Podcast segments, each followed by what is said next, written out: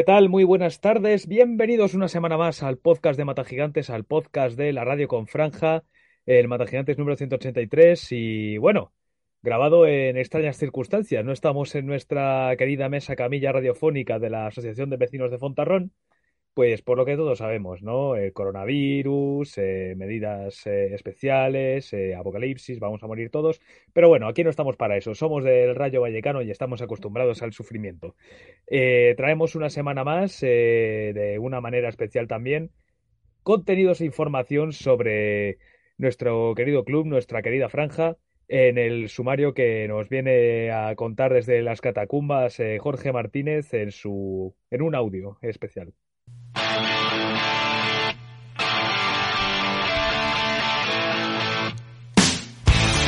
Primer equipo masculino perdió en casa ante el Elche por dos goles a tres en un duelo directo por los playoffs y se enfrentará el próximo domingo a las 4 al Cádiz en un Ramón de Carranza a puerta cerrada. Y tras la derrota, los de Paco Gémez se colocan a seis puntos de los puestos de playoff y habiendo perdido el gol a veras con el conjunto ilicitano, sexto clasificado, habrá que estar pendientes también de la posible suspensión del partido de Cádiz. El Rayo B empató contra el Club Deportivo Móstoles tras un fatídico gol en los últimos minutos y se coloca en novena posición a seis puntos del playoff. Debido al coronavirus no habrá liga de tercera división esta semana. Y el primer equipo femenino perdió el trofeo Villa de Vallecas ante el Madrid Club de Fútbol Femenino y tampoco jugará liga este próximo fin de semana. Y finalmente tendremos el resto de la cantera con el Rincón de Miguelito.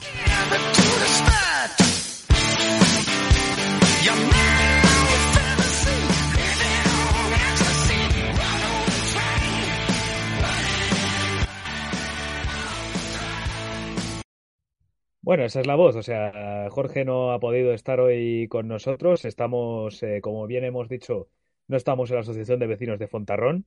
Eh, estamos aquí gracias a, a, los compañeros del Ritmo del Aro que nos han eh, proporcionado una manera de poder hacer el programa de forma, de forma telemática, de forma como recomiendan las autoridades. Y no, no estoy solo, no es esta la voz solo de Jorge Morales García la que habla, sino que ahora os presentamos a los que nos acompañan en estos rajadores a distancia.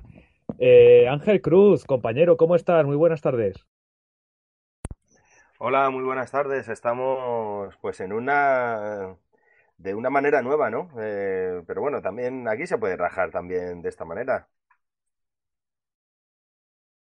Sí, desde luego es una forma innovadora.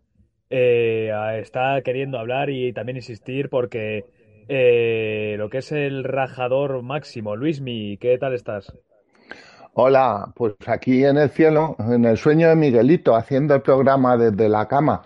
Eh, pero como el Miguelito debe estar, eh, nos ha dado plantón, creo, está celebrando lo de su victoria en el kilómetro 4 de, de la carrera, pero vamos, yo en la gloria. Ya podemos decirlo además, que es oficial, que Miguelito tiene su kilómetro, ha arrasado en la votación, ha salido con el 48% de los votos, así que bueno, estará borracho de, éxito pero, y se le, se le puede disculpar, o sea, esta es una edición un poco extraña a Radio con Franja, pero nueva, novedosa, como decía Ángel, y, y con muchas cosas que tratar. También es posible, ya lo hemos dicho, gracias a los compañeros de, de Al Ritmo del Aro, eh, y como no, nuestros patrocinadores, Bar Zahara, la de la Peñaresta 2004, eh, Papelería Técnica Sánchez Andrino y solofanáticos.es, la web del hincha. Obviamente también las gracias a la Asociación de Vecinos de Fontarrón, que eh, actividades y también se ha mostrado colaborativa, ha intentado también ver que, de qué manera podíamos hacer el programa, pero las cosas como son. No tenía mucho sentido que si eh, se cerraba la, asociación, pues actividades normales, fuéramos nosotros desde eh, distintos puntos de, nuestra eh, pequeña República de Vallecas a intentar hacer el programa. bueno, ya acabaron las presentaciones, acabaron lo, lo que se daba. hay que decir también que la presentación de Jorge está efectivamente grabada antes de lo que todos hemos conocido hoy, que es la suspensión definitiva de la jornada en primera y en segunda división, como ya se había suspendido todo el fútbol eh, regional y nacional de ámbito no profesional. Pero vamos a seguir el orden cronológico y vamos a hacer lo que nos gusta, rajar. Y el partido del pasado domingo del Rayo Vallecano, ese Rayo 2 Elche 3, tiene para rajar eh, largo y tendido. Eh, Ángel, que creo que vendrás un poco eh, con la voz de la, de la tranquilidad, porque Luismi vendrá con el cuchillo entre los dientes. Eh, te voy a dar a ti primero el turno de palabra y nos comentas qué te pareció el encuentro. Bueno, pues esto como es un parque de atracciones, ¿no? Lo que pasa, lo que pasa en el Rayo cada, cada semana. Eh, hacemos un primer tiempo bastante bueno, a mí me gustó bastante, de un juego en intensidad, bastante bien. Eh, te adelantas en el, en el marcador, pero no sé, yo no sé qué es lo que pasa. Salen en el eh, salen en el segundo tiempo, eh, se vuelven locos, eh, entran, no sé si es la intensidad, no sé qué pasa, si es que llegan empanados, les empatan en una jugada un tanto extraña y a partir de ahí la, la hecatombe, porque es una locura. Expulsión, cantada con caída de, de un de, de Dimitrescu que hasta ese momento para mí había estado había estado perfecto en el, en el juego, había hecho pero bueno, había estado bastante seguro, a mí me había estado gustando mucho. De hecho, lo habíamos comentado incluso en la grada algunos aficionados. Y luego, pues al final, al final, pues, pues luego entra, entra Johnny y, lo revoluciona de todo. Y con un jugador menos, eh, Mete un golazo Johnny y estamos a punto hasta de empatar con una jugada polémica al final del partido con un remate de Milican larguero de cabeza y en el posterior rechace Catena, bueno, pues pide un penalti. Eh, creo que por empujón, pero, pero bueno, ya sabemos también el tema del bar. En esto ya no vamos a entrar. Una locura, pues eso, una montaña rusa, un parque de atracciones, lo que viene siendo, viene siendo el, el juego y el, del equipo en los, en los últimos en los últimos tiempos. No, desde luego, y básicamente ese es el análisis que se, que se puede hacer.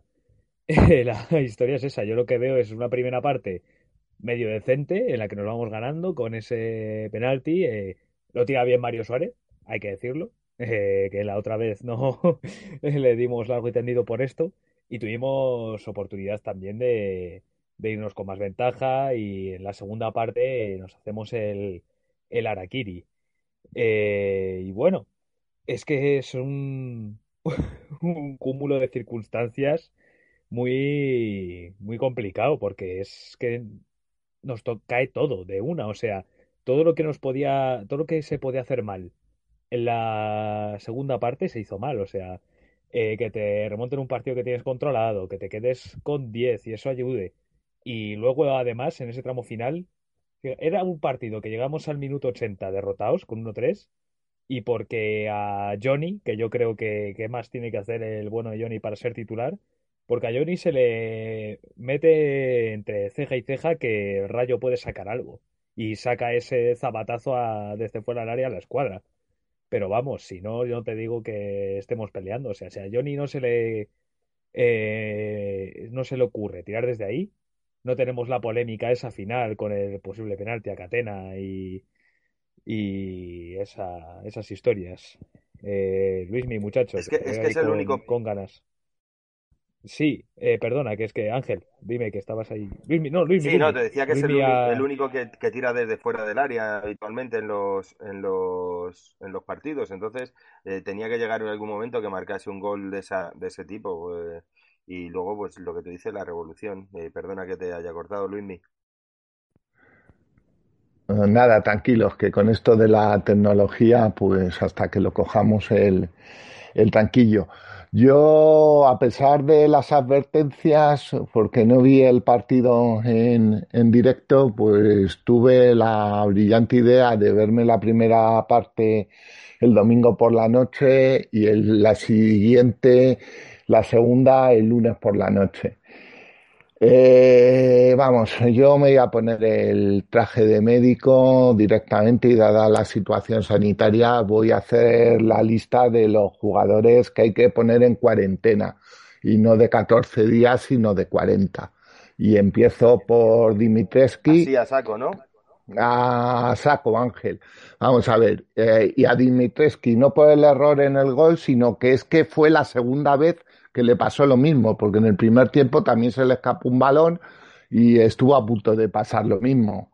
Entonces, el primero, la línea defensiva, pues empezando por Advíncula, Catena, Milix y Luna, pues 40 días merecidos. No creo que haya que explicarlo, pero eh, Milik no sé cómo aguantó todo el partido, ni siquiera la primera parte, porque es que va al bulto a todo, al bulto a todo. Eh, sigo con las cuarentenas. Lo de Easy ya le han puesto dos partidos de cuarentena y espero que el comité de competición y espero que Paco le ponga alguno más. Eh, es decir, como estamos en época de coronavirus, no se acercó al contrario por detrás, le tiró una patada a metro y medio, como dicen las autoridades sanitarias, y, por detrás, y claro, roja. Yo he de decir ahí, que te interrumpa, eh, voy a romper una lanza a favor de, de la, del amigo Easy, porque he de decirlo, eh, se me escucha un poco, vale. Eh, la cosa, si y si hasta el momento de que se tiene que inmolar estaba siendo lo, el pulmón del equipo, porque estaba haciendo su labor, estaba haciendo la de la de vincular, la de Luna. Gracias, Ángel. Está, está, haciendo la de Luna, la de vincular, la de Milic, que también estaba diciendo que iba al muñeco. Es que estaba haciendo de él solo de, de cuatro jugadores. Y, eso al final se nota. Y de repente ves que eh, tras el 1-1 recibe ese balón eh, el jugador ilicitano y yo lo que veía desde mi perspectiva, el momento en el que lanza la entrada por detrás, es eh, que había un pasillo gordo, un pasillo... La A3 la tenía él solo, pero en vez de dirección, dirección portería de Dimitrievski. Y ahí lo que hace eh, Easy es lo que tiene que hacer, o lo que vulgarmente se llama un fe de Valverde, ¿no? Lo que es inmolarse. Inmolarse porque es que si no se viene el gol en ese momento. Y Disculpo, Jorge, porque vamos a ver. Lo que tiene que hacer Isi es aguantarse porque el cabreo viene porque le hacen un medio túnel en la arrancada la, el jugador del Elche y entonces lo que tiene que seguir corriendo y intentar por lo menos acercarse al jugador. Lo que no te puedes tirar desde cuando vas metro y medio por eso, con la plancha por delante y darle al otro en los gemelos. Chico, eso es roja. Eso es roja. y no creo que la situación de peligro, date cuenta que le, que le expulsan a cinco metros dentro de nuestro campo, es decir, cinco, eh, le expulsan casi en la línea de medio campo, es decir, que quedaba medio campo sí, pero es con mucha autopista. Pero... que veías que había un huecazo entre los siguientes defensores que había, entre eh, eh, aparte de Easy, y que tenía pista para llegar a la plaza. Ya, pero vamos a ver, de que te metan un gol a, jugar 40 minutos con, o 35 minutos con uno menos, pues igual hay que tener un poquito la cabeza un poco más fría.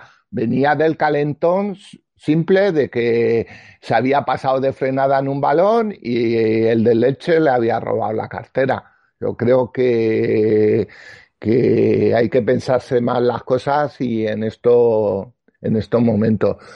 bueno, ya sabéis que esto es como los médicos. Aparte de eso, Luismi, eh, estoy de acuerdo, puedo estar más o menos de acuerdo contigo en el tema de la de la acción, que, que sí, que es expulsión, para mí es roja, eh, lo hacen muy mal lo de la expulsión, pero también estoy de acuerdo con Jorge que hasta ese momento para mí estaba cuajando el mejor partido desde que desde su fichaje que sí, que eso no lo niego, pero la caga.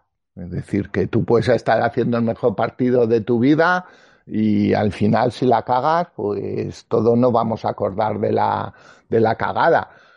Eh, yo y al resto lo salvo un poco porque en el centro del campo pues tenemos poco más. Bueno, se me ha olvidado meter a Oscar Trejo, que también creo que necesita una, una cuarentena porque eh, por, por, su juego y, y, sobre todo por el juego de Johnny. Es decir, yo creo que eh, él junto a Mario Suárez pues fueron los que mantuvieron un poco digamos el nivel y alguna arrancada de Jorge de Frutos que ya lo explicó Paco que su problema no es arrancar sino para qué arranca y acabar esas arrancadas con algún pase.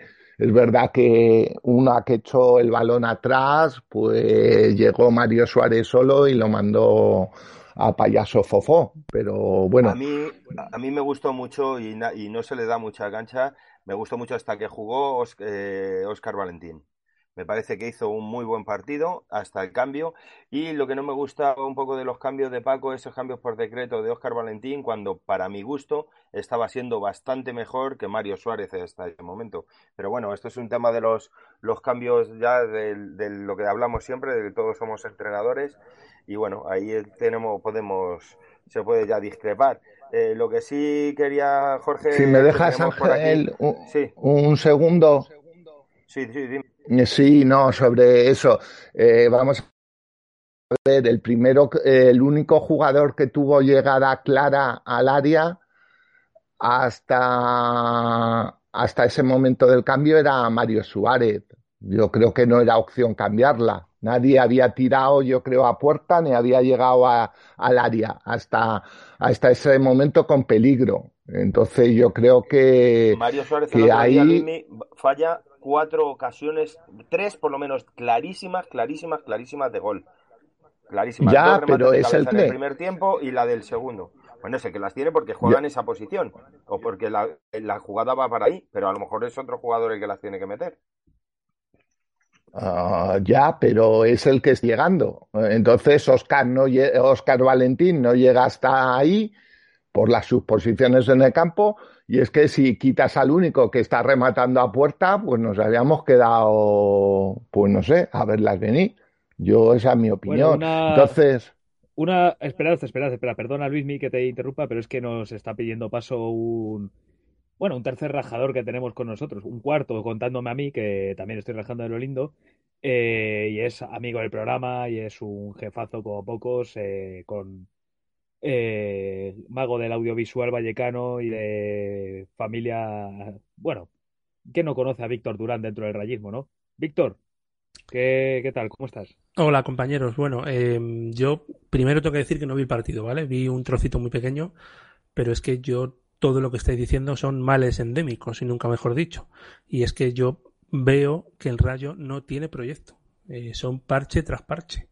Es decir, eh, apostar por tíos de 33, 32, 34 años en vez de eh, hacer proyectos a 3, 4 años, eh, traer a jugadores cedidos como el caso de Saúl o Luna, en vez de apostar por tu Akieme, en vez de darle 15 partidos seguidos a Johnny de titular, sigues apostando por jugadores veteranos, ahora llega Juan Villar, no, no sé, no sé. Creo que lo que estáis comentando hoy podría ser de cualquier partido prácticamente, porque no hay una hoja de ruta y lo que veo es que el Rayo va sacando parche tras parche. Queda ahí clara la opinión y bueno, eh, creo que es algo que lo que estamos, está toda la mesa camilla, entre comillas, eh, de rajadores, eh, de acuerdo. Yo por lo menos es que es algo que es algo evidente, que el Rayo pues es ahora mismo un zombie institucional y, deportivo. Está que no sabemos. Es el, el club de fútbol de Rodinger. No, o sea, no se puede. Eh, está compitiendo o, o, no, no se sabe. No se puede saber con certeza. Sí, eh, Luis, que te habíamos interrumpido antes, si quiere intervenir. Ángel, que pide que de paso. Sí, perdona, Luis, hoy, hoy me parece que nos vamos a pisar un poco. Mira, eh, lo que decía mm, Víctor, eh, como mal endémico, estoy totalmente de acuerdo, ¿no? El, problema ha sido eh, de planificación un poco desde el principio, a eso se le han sumado las lesiones, eh, a eso se le han sumado mm, pues la, el tema social que está totalmente destrozado. Pero sobre todo si hablamos ahí un poquillo de, del fútbol o, de la parte deportiva un poco más, concretamente, eh, eh, cuando el, club decide que no que no siga a Kieme y trae a Luna y a, y a, Saúl, ese tipo de cosas eh, al final lo estamos un poco pagando. yo cuando me refería a lo de que los cambios de Paco eran un poco un poco, eh, como se dice, que estaban ya eh, previstos antes de empezar el partido. Me refiero sobre todo porque el partido que estaba haciendo Oscar Valentín no era para quitarle, sí era para quitar a Trejo, que otras veces eh, yo le he defendido en cuanto al juego defensivo, pero es que esta semana este partido de Leche no tenía defensa por ningún sitio. Y, sobre todo eso, el tema de de, de, Mario Suárez, que la discrepancia que tengo con Luismi es, bueno, es una forma un poco de ver cada uno, de ver cada uno el fútbol. A mí me parece que la posición en la que él juega es la que provoca también que sea el que llegue a ese tipo de jugadas y no sea, y no sea otro jugador. Y bueno, eh, la puntería de Mario no está siendo no está siendo muy, muy buena a lo largo de la, de la temporada. Pero bueno, que eso ya son formas, formas un poco de verlo. ¿Y quién tendría que llegar según tú en esa posición? Pues hombre, a lo mejor manteniendo a manteniendo a Oscar Valentín en el campo y metiendo a Johnny Montiel, pues eh, yo no digo que a lo mejor fuera la posición, el, cambio de, Trejo era seguro, pero metiendo a Johnny Montiel, a lo mejor por eh, incluso por Mario, es Johnny Montiel el que llega y Oscar Valentín manteniendo la, posición que tenía Mario Suárez. Yo, yo sinceramente no lo veo, pero bueno, yo creo que vamos a ver, con lo que comentaba Víctor, es verdad y podemos hablar de todos esos temas, pero ¿por qué se juega un primer tiempo aceptable donde el Elche tiene pocas oportunidades y no podemos eh, que y podemos irnos cómodamente y como decía Ángel hasta bueno. Y pita el árbitro el inicio y empezamos a perder tiempo desde el minuto 46. El equipo se para, Dimitrescu tarda dos horas en sacar cada balón, cada no sé qué, y es una decisión, yo creo que no es de técnico. Es decir, que es que los jugadores salen al segundo tiempo diciendo, bueno, ya vamos 1-0, hemos sido superiores y, y es la hora del aperitivo y vamos a jugar una pachanguita. Y cuando peor está el Elche, pues lo revivimos como hacemos siempre. Es decir, eh, entonces yo creo que ese es el problema. Y entonces, claro, una cara y otra del equipo, si metes los problemas del equipo a otros niveles, Víctor, es que no me cuadra. Es verdad que todos esos problemas están, pero es que el equipo presenta una cara 45 minutos y otra cara distinta 35 minutos de la segunda parte. Sí, sí, sí, estoy de acuerdo, pero no sé, yo creo que es la inestabilidad que tiene que tiene el club. Se muestra en todos los niveles. Dale, Ángel, que estabas eh, pidiendo paso antes. Dale, Angelito, cuando quieras. ¿Sí, Ángel? Sí, eh, sí, sí, aquí estoy. sí, no, quería decir que, bueno, de, de, de más que revivir, revivir al Elche, eh, hay que también reconocer la parte, la parte del, equipo que, mm, del equipo contrario es eh, Iván Sánchez, el número 10 del Elche, hace un partido maravilloso que vuelve loco a, a Mario Suárez en varias de las jugadas que le retrata bastante, por eso era un poco mi crítica hacia él. El partido que hace Iván Sánchez eh, es levanta a su equipo dentro de la colaboración de que le damos nosotros también para, para, revivir muertos, como dice Luismi. hay un par, varios jugadores del Elche que hacen un segundo tiempo. ¿Me dejas, Ángel, un momento? Vamos a ver, al que retratas a Jorge Suárez en defensa, que defiende lo mismo que en Barba, porque es que es su lateral y el que le tiene que acompañar a, Víctor Sánchez es Jorge de Frutos y no le acompaña ni una puñetera vez. En el primer, en el primer gol llega solo y Jorge de Frutos está no había llegado ni al área al borde del área nuestra. Es decir, que yo creo que ahí no se retrata solo Mario, se retrata otro problema endémico, que es que hay jugadores que para adelante van muy bien, pero para atrás, y cuando tienes un carrilero como Víctor Sánchez, pues hay que ponerse el mono de trabajo. Eh, yo no hablaba de Víctor Sánchez, hablaba de Iván Sánchez, parece el número 10, juega en el centro del campo y es el que vuelve loco a Mario Suárez en todo el segundo tiempo. Aparte de los fallos de, frutos en el primer gol, no hablaba de los goles precisamente, estaba hablando de la calidad en la que en la, y en las dificultades en las que pone, eh, pone eh, le ponen a Mario Suárez defensivamente en el partido del domingo. Es uno de los motivos por los que yo decía que eh, para mí el cambio era Mario Suárez porque le veía le veía muy desbordado defensivamente. Aparte de que había del tema de las ocasiones en ataque. Pero bueno, ese es otro tema. Yo creo que, bueno, todos tenemos nuestra visión acerca del, acerca del partido, acerca de los fallos, todos estamos bastante enfadados en ese aspecto, aunque bueno, ya no pinchan y no sangramos, pero un poquito de enfado sí que nos, sí que nos llega, nos llega siempre. Bueno, pero el asunto está ahí. Eh, ya si queréis eh, sacar alguna conclusión de este partido, eh, bueno, eh, nos deja con, con, 40 puntos en mitad de la tabla, decimoprimeros clasificados estamos. Quedamos a 6 del playoff, que lo marcaba el propio Elche, por eso era también un partido importante para una, un hipotético, una hipotética aspiración de ascenso.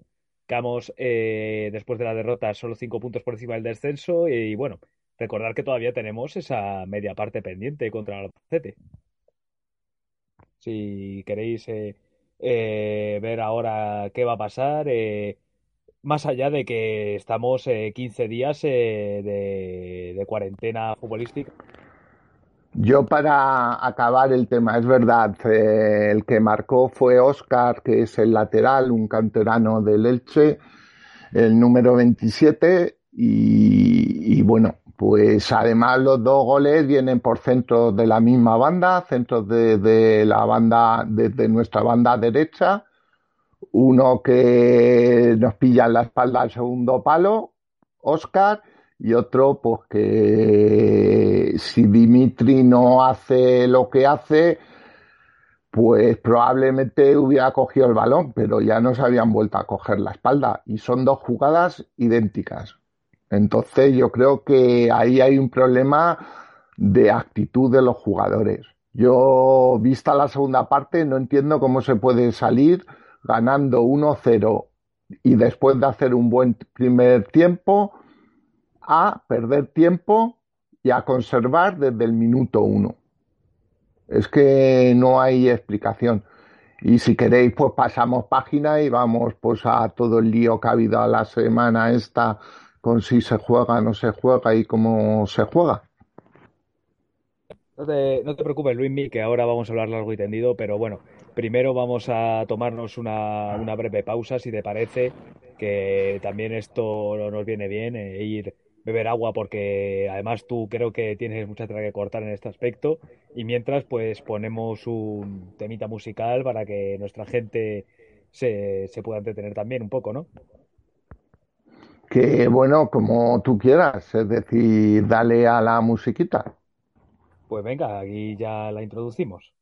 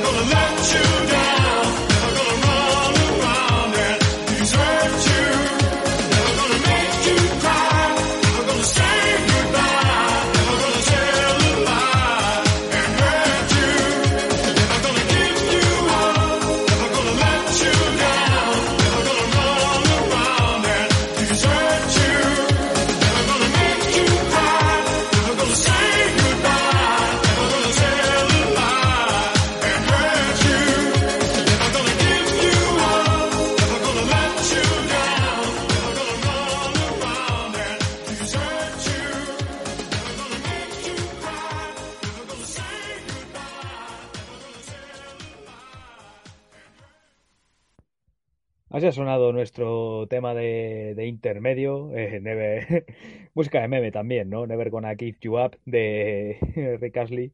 Si, el Rayo Vallecano es, es un meme, que menos que utilizar música de memes también para, para ilustrar la situación. Y aquí seguimos, la radio con franja, podemos llamarlo especial cuarentena, que eh, porque ya, si ya total, eh, no teníamos, nosotros no tenemos ese, ese problema de las grabaciones con público, eh, pero también es verdad que es por desplazamiento más que nada que estamos intentando hacerlo de esta, de esta manera.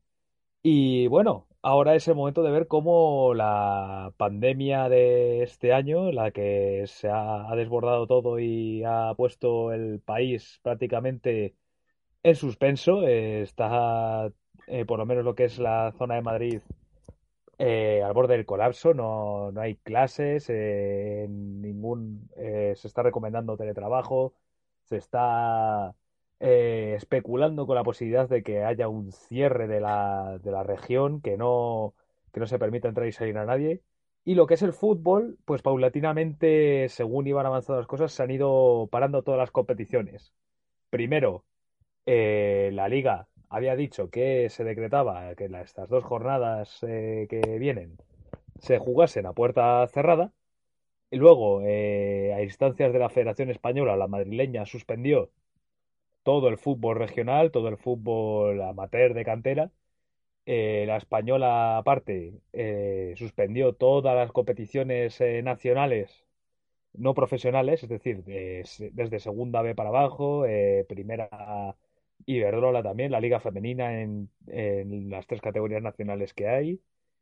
Y ya por último hoy, y después de descubrir que hay un positivo en el Real Madrid de baloncesto y que todo el club merengue se ha puesto en cuarentena, hay suspensión de, de estas dos jornadas de liga. Está, y bueno, eh, durante la semana se ha hablado largo y tendido del tema y las aficiones estaban abogando porque se suspendiera, que no hicieran eso de jugar a puerta cerrada, como vimos el martes que se jugó el partido aplazado de primera entre Eibar y Real Sociedad.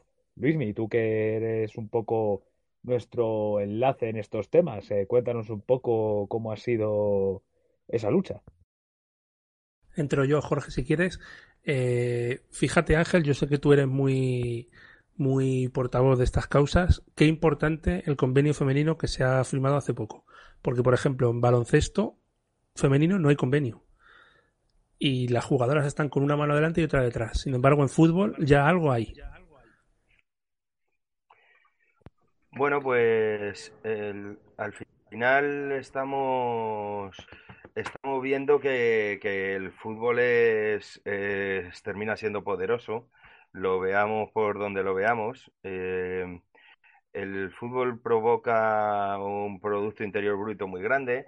El fútbol femenino se está apuntando al carro en cuanto a, pues a las audiencias televisivas, a, sobre todo, que es lo más importante, al número de licencias, niñas que juegan al fútbol, que pueden jugar sus ligas ya solo de niñas, eh, etcétera, etcétera, ¿no? El, el- haber conseguido firmar este, este convenio me parece un paso, un paso adelante grandísimo. Y, eh, es algo que, que- que se necesitaba. Lo necesitan más deportes. El baloncesto es un deporte que también tiene muchas fichas eh, federativas eh, comparado con otros deportes femeninos.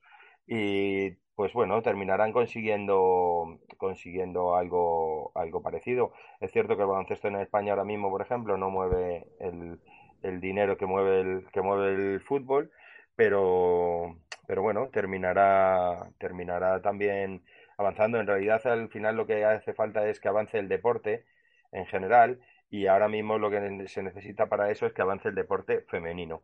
Y bueno, pues eh, poco a poco creo que se está consiguiendo en esos dos y a ver, y a ver qué tal, a ver si, si se firma también, Víctor, porque bueno, yo sé que tú eres un gran un gran seguidor del deporte femenino y bueno, ahí tenemos que, eh, que bueno, que, que, que- que pelear todos también para conseguirlo. Creo que ya sí que podemos tener a Luismi con nosotros. Pues ya, ya estamos aquí de vuelta, que he tenido un pequeño problema doméstico. Esto de estar en casa a veces tiene estas cosas. Vamos a ver. ¿La lavadora o, el, frigorífico? Eh, no, ha tenido aspecto animal y, y se llama Tiza y es una gata, pero bueno, no, no ha llegado la sangre al río. Fíjate, fíjate lo que es esto, perdona Luismi, el cabronismo está incluso aunque no estemos en la misma habitación. Dale, dale, Luismi, que era simplemente hacerle la punta de que Víctor se apunta al cabronismo rápido. Eh, vámonos, vamos, eh, empiezo, retomo, a ver si me centro. Yo con lo que decía Víctor, es verdad que hay convenio, pero todavía no se ha publicado, con lo cual no está vigente todavía. Con lo cual, si se producen problemas con, de enfermedad con el coronavirus, todavía no tienen la cobertura del convenio. Pero bueno, esperemos que el baloncesto femenino pues aproveche como eh, el tirón del convenio de fútbol femenino y también regule sus condiciones lo antes posible. Entrando en el tema de lo que ha pasado esta, esta semana. Eh, bueno, yo creo que han pasado cosas inauditas, es decir, inauditas en el sentido de que parece que prevalecen eh, ciertos oh, poderes económicos en el mundo del fútbol y yo estoy convencido de que si no da positivo el jugador del baloncesto del Real Madrid, pues se juega la liga a puerta cerrada. Es decir, que si el que da positivo es cualquier jugador de uno de los equipos o no se ve involucrado uno de los dos equipos grandes, pues el señor Tebas pues hubiera impuesto su criterio de jugar a puerta cerrada porque ahí se eh, más unos 600 millones en juego y a partir de eso es lo que importa. Entonces, bueno, afortunadamente hoy sí que es verdad, Luis, mi perdona que te interrumpa, que es la cosa, que es que es un, eh, un positivo en el seno de, uno de los dos gigantes de, la Liga Española.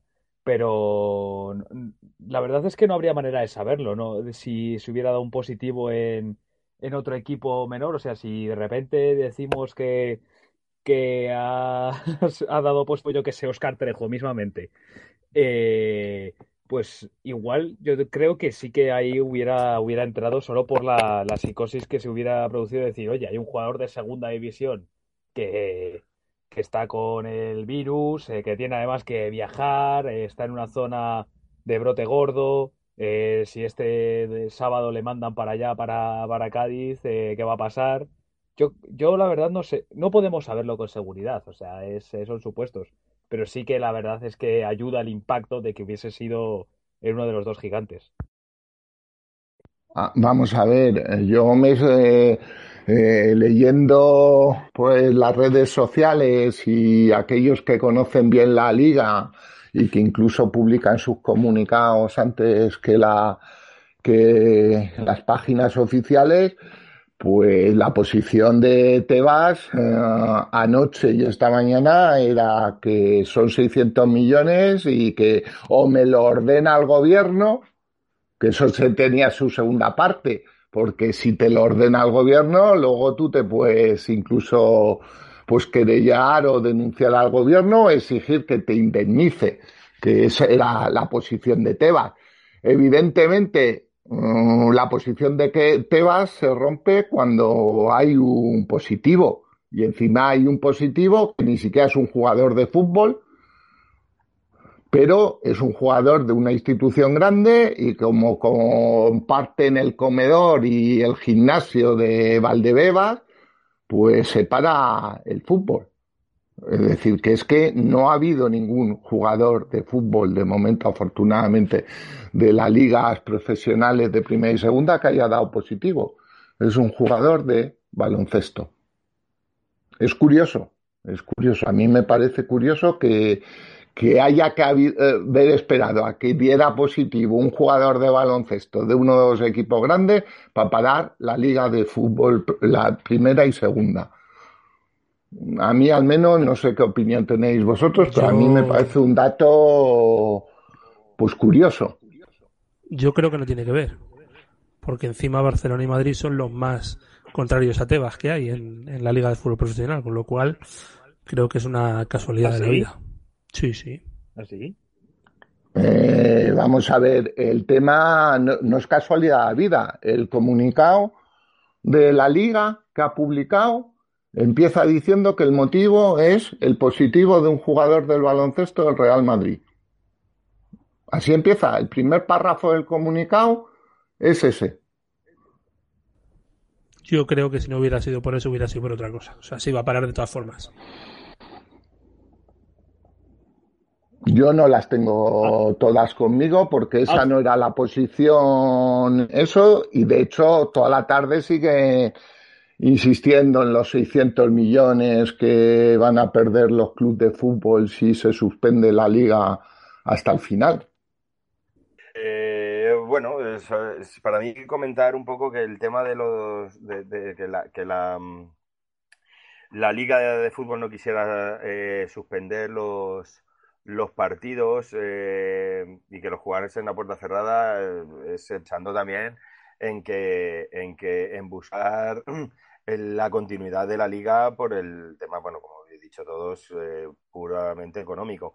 Pero el problema que tiene ahora de que los hayan suspendido es que dentro de dos semanas, por lo que eh, se han anunciado los medios sanitarios y este señor que no recuerdo el nombre que sale habitualmente, Simón, me parece que se apellida, ha dicho que tres semanas o por ahí es el mínimo de, o sea, cuando va a estar repuntando el tema del virus y que se podrá solucionar a lo mejor en cosas, eh, bueno, que solucionar que bajen estos niveles de contagio en, en torno a un mes y medio en el mejor de los casos y hasta cuatro meses en el peor de los casos, lo cual quiere decir que se acaba la temporada. Pero,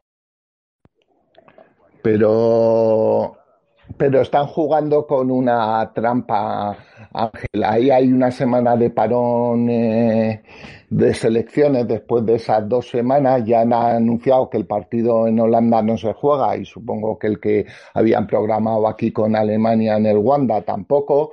Con lo cual el parón en primera ya era, ya son al menos tres semanas. Otra cosa es que sabéis que en segunda no se para en los parones estos internacionales y en teoría pues las dos semanas solo afectan. Eh, hilando con eso, en primera hay más problemas de fecha. En segunda mm, hay fechas suficientes porque hay que recordar que, que los playoffs este año se jugaban durante todos en fin de semana, no había partido entre semana y ver de durar 15, dos semanas iban a durar cuatro. Y si le unes el 28 de junio, que todavía los jugadores están con contrato, pues tenemos ahí tres jornadas sin tener que ni siquiera tirar de partidos entre semana. Es decir, que y además tanto plataforma como federación lo dijeron. Es decir, que en, en segunda había hueco suficiente en principio para una, por lo menos para plantearse aplazar uh, los partidos. Pero bueno, aquí lo que importa es la primera. Es decir, eh, porque se podría haber parado la segunda y haber jugado la primera a, puerta cerrada y, y, recaudando en las teles. Si la recaudación de las teles viene principalmente de los partidos de primera. Es decir, que eso, pero ni siquiera se ha querido parar la segunda cuando era algo más fácil y bueno, pues ha esperado al final, hasta la UEFA ayer tuvo que suspender el partido de Getafe y de, del Sevilla a última hora porque el gobierno ya se tuvo que poner serio en decir que no iba a hacer excepciones con los aviones estos de los equipos de fútbol. Y también hay que decirlo, porque Ángel Torres también, le echó dos huevos. Por otra parte. Como también es lógico por otra parte. A mí me parece perfecto. Hombre, no, no, si, a mí me parece perfecto que el gobierno se ponga en su sitio. Que, pero que lamentable que se tenga que poner el gobierno en su sitio para que la UEFA, al final, porque según se ha publicado, la UEFA pues, hacía gestiones a altos niveles para que hubiera excepciones. Es decir, que es que esto es, pues eso, el mundo al revés. Bueno, el mundo al revés, ¿no? El mundo tal cual es. Es decir, realmente los que mandan no están en los gobiernos, están al margen de los gobiernos y en organizaciones pues como esta que tienen poco de democrática, aunque parezcan formalmente los que mandan son los quiñones, los millones, y entonces eso, y eso va a pasar con la Eurocopa. Es decir, eh, pues bueno, veremos, todo está en el aire. Yo sí que lo que quería, quería, no sé, hacer mención es que, bueno, pues había 300 entradas para ir a Cádiz, ya se habían vendido pues como 100 solo en la mañana esa hasta que se anunció la, eh, la jugada puerta cerrada en una más del Rayo Vallecano, porque mientras Osasuna ya había suspendido la venta de entradas, pues el Rayo abrió las taquillas y había dado instrucciones a Enrique de que no las abriera. Cuando en todos los medios lo de jugar a puerta cerrada, eso, pero bueno, al final se habían vendido 100, había preparado desplazamientos, había gente que, bueno, la federación había reservado el bus y, y el hotel, y había gente que había reservado también pues apartamentos, otros alojamientos pues para ir para allá. Afortunadamente, por lo que parece, la federación va a recuperar el dinero por, porque la cadena hotelera pues ha tenido a bien hacerlo así.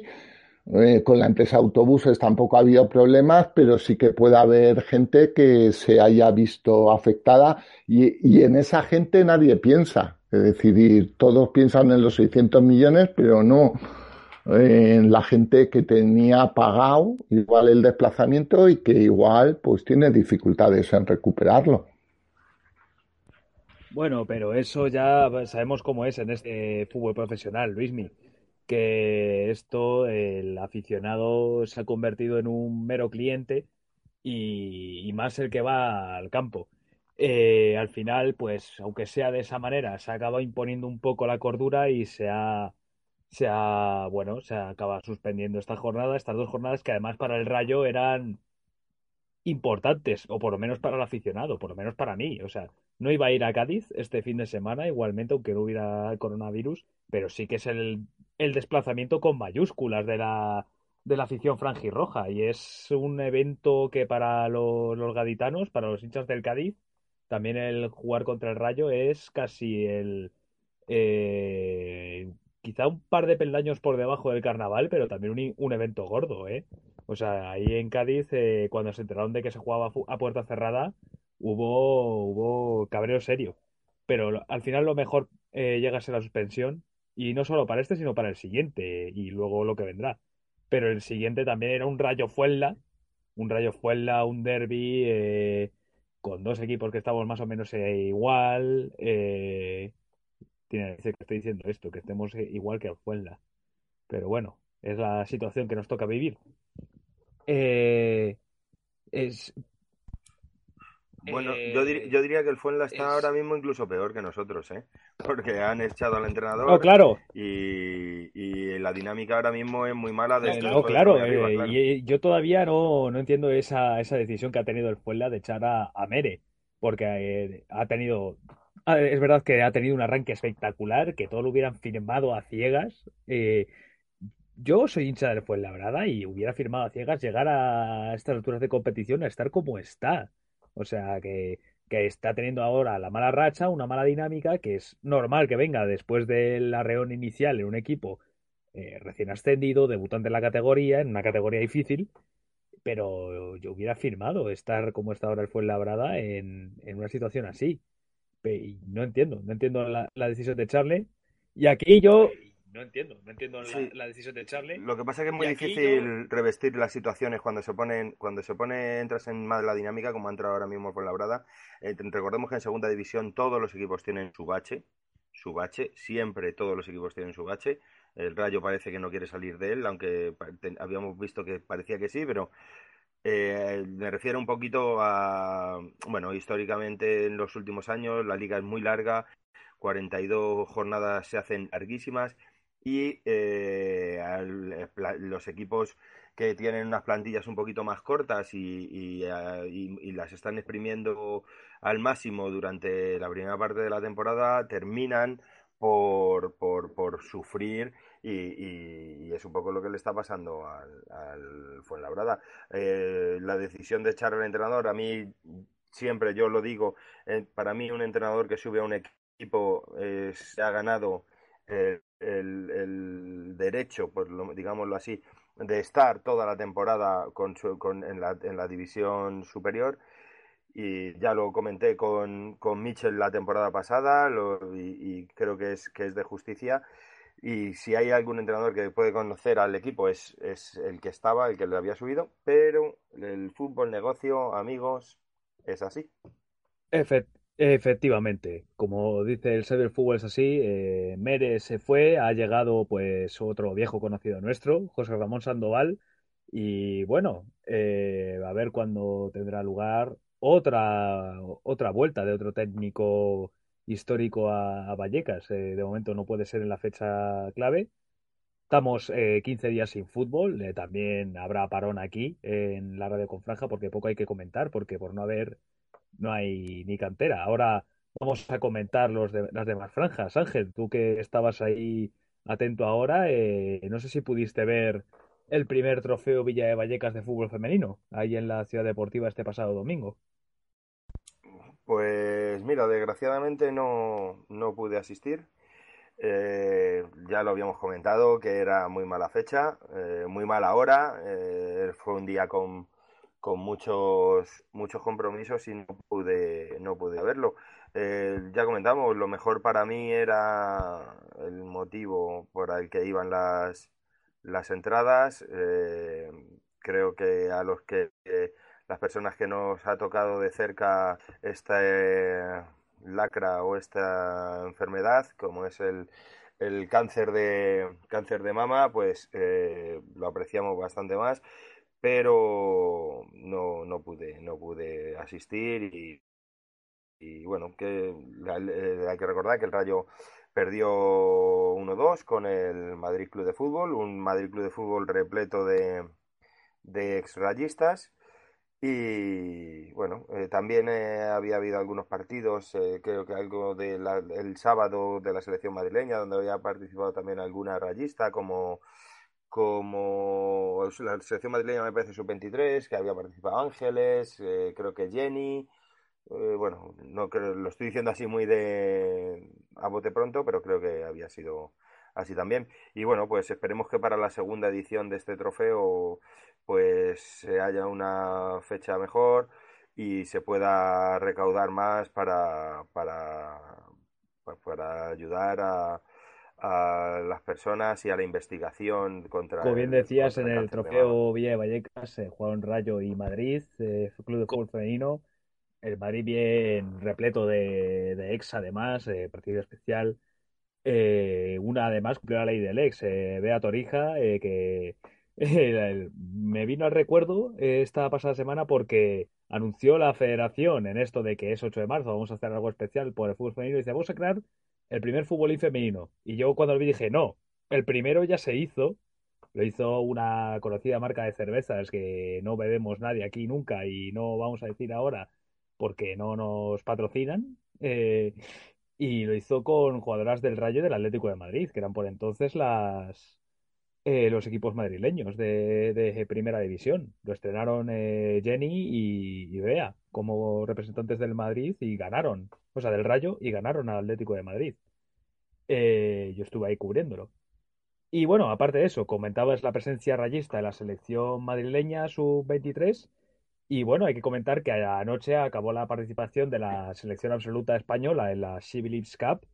Eh, con participación también rayista. O sea, ayer Seila no disputó eh, ningún minuto del último partido, una victoria 0-1 contra Inglaterra, pero sí tuvo participación en los dos anteriores partidos, en la victoria eh, frente al combinado japonés por 3 1, un combinado que salió campeón del mundo en su momento, y esa derrota en los últimos instantes contra el vigente campeón del mundo y maximísima potencia del fútbol femenino que es Estados Unidos. Eh, Luismi, tú que has estado más pendiente de, esta competición, cuéntanos un poco eh, qué te pareció el papel de la selección española en general y de Sheila en particular. Bueno, yo creo que las chicas han confirmado las expectativas, es decir, ya fue pues importante que las, el trofeo este es un trofeo que creó la selección de Estados Unidos femenina y es la que invita a las participantes, a las selecciones participantes. Entonces, que eligieran a, España, pues ya, ya era importante y yo creo que las chicas han hecho un papel más que digno. Es decir, a Japón lo superaron claramente. Es verdad que Japón, mm, digamos que igual que, que la selección española está creciendo, mm, la selección japonesa está en una fase de declive, pero sigue siendo una selección importante. Y luego el partido contra Estados Unidos, pues fue un partido pues que pudimos incluso ganar.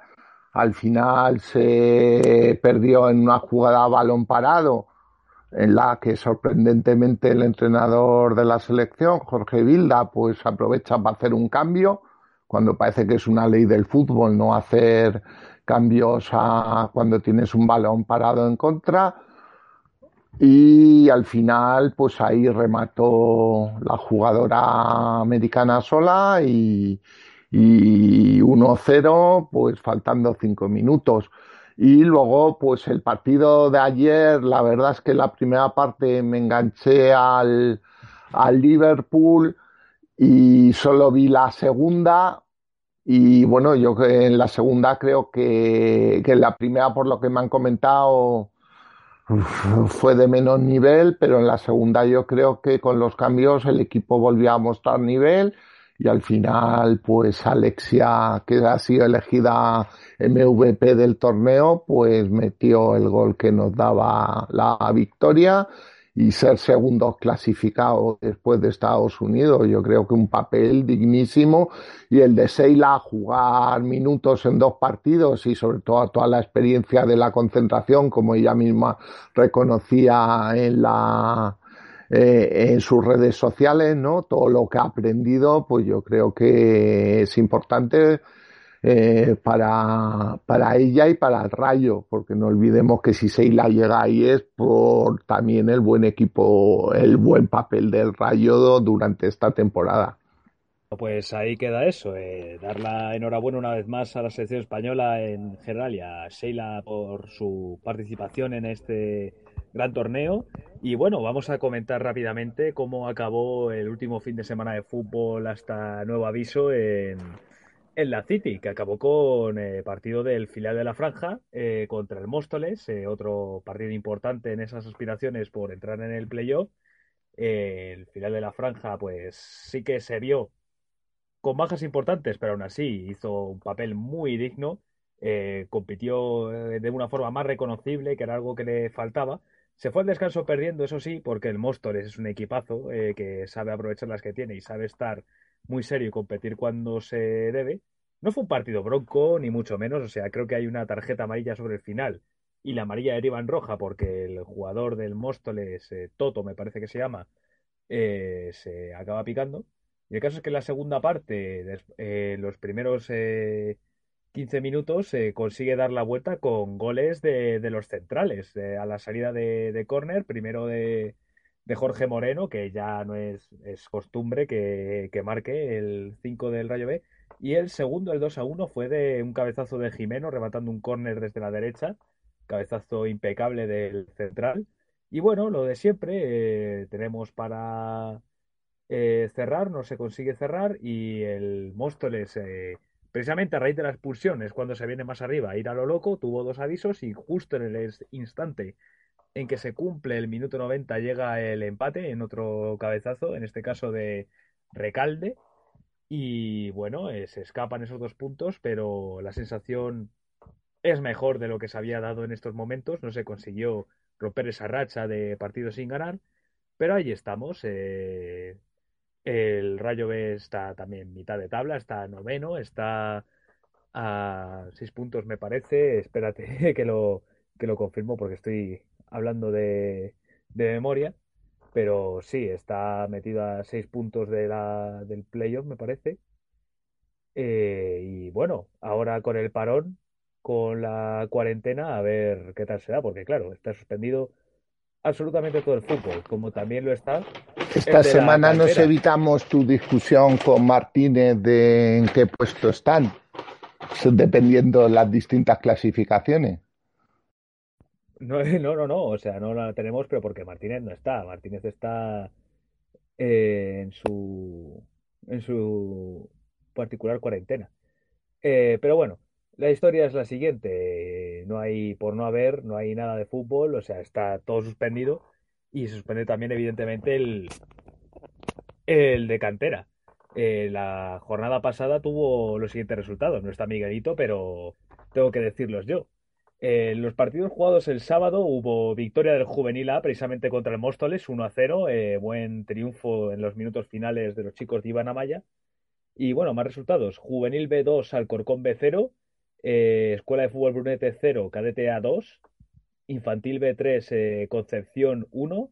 Vicálvaro 1, Alevina 7. Alevín B 0, Leganesa 8. Benjamina 9, La Poveda 2.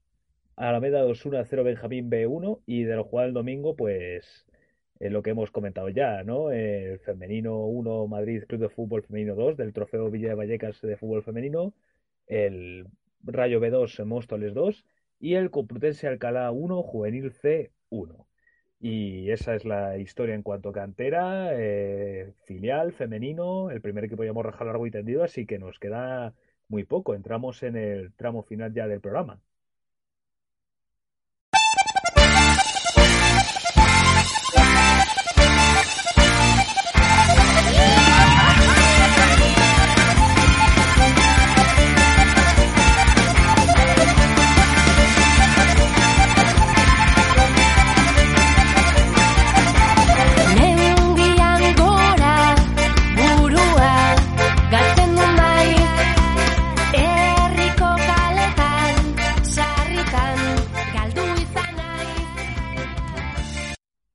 Dejamos que suene este tema así de, de folclore euskaldun del grupo Unza y ya os voy a dar paso para que digáis una última frase eh, ahora que vamos a empezar la, cuarentena seria. Eh, eh, Luismi, tú mismamente, que has sido el último en intervenir, eh, ¿algo que decir a nuestras bases, a nuestra audiencia?